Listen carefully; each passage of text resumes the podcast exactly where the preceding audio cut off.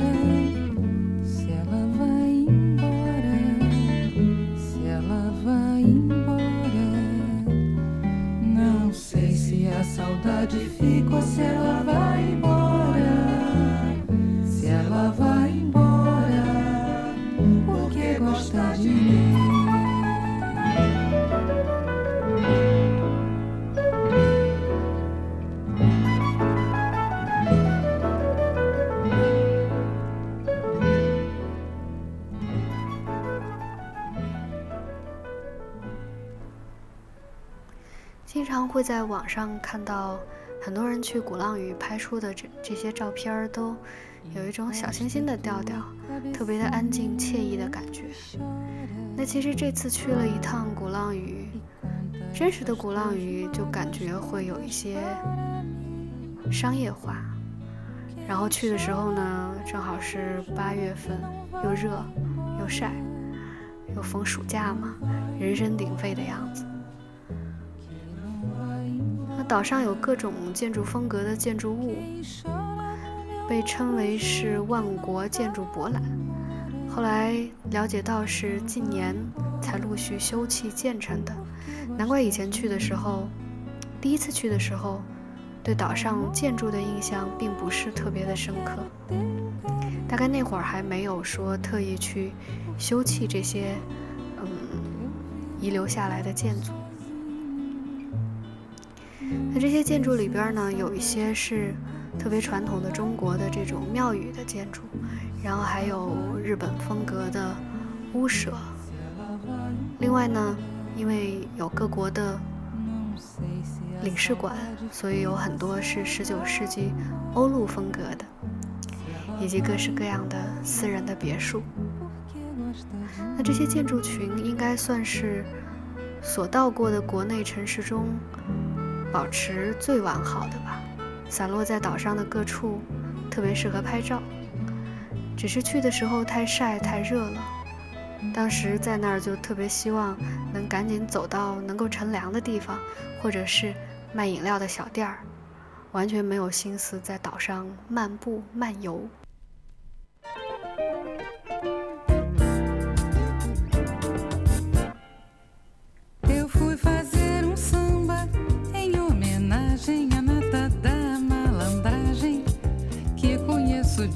Outros carnavais.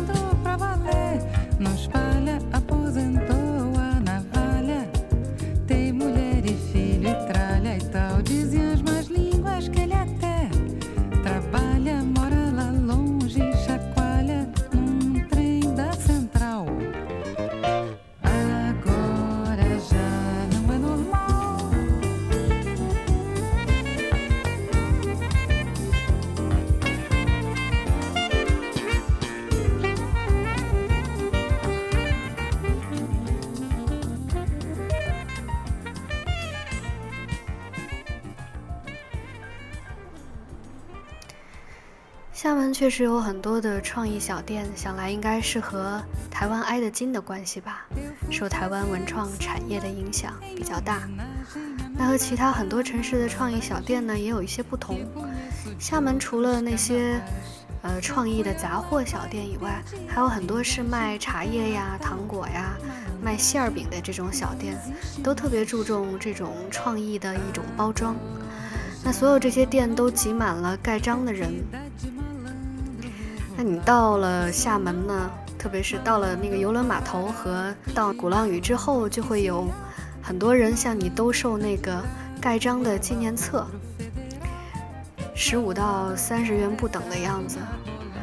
那这大概是厦门一个特别的盖章文化吧，是厦门特有的。然后你几乎到每一个小店呢，都会有一个盖章处，走一圈下来呢，就在那个小册子上盖满每个小店的特制的这种章，带回去了就成了旅行的纪念册。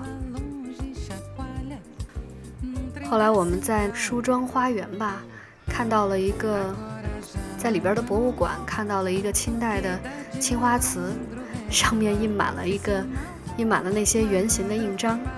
然后就在那儿想说，这大概就是厦门盖章文化的来源吧。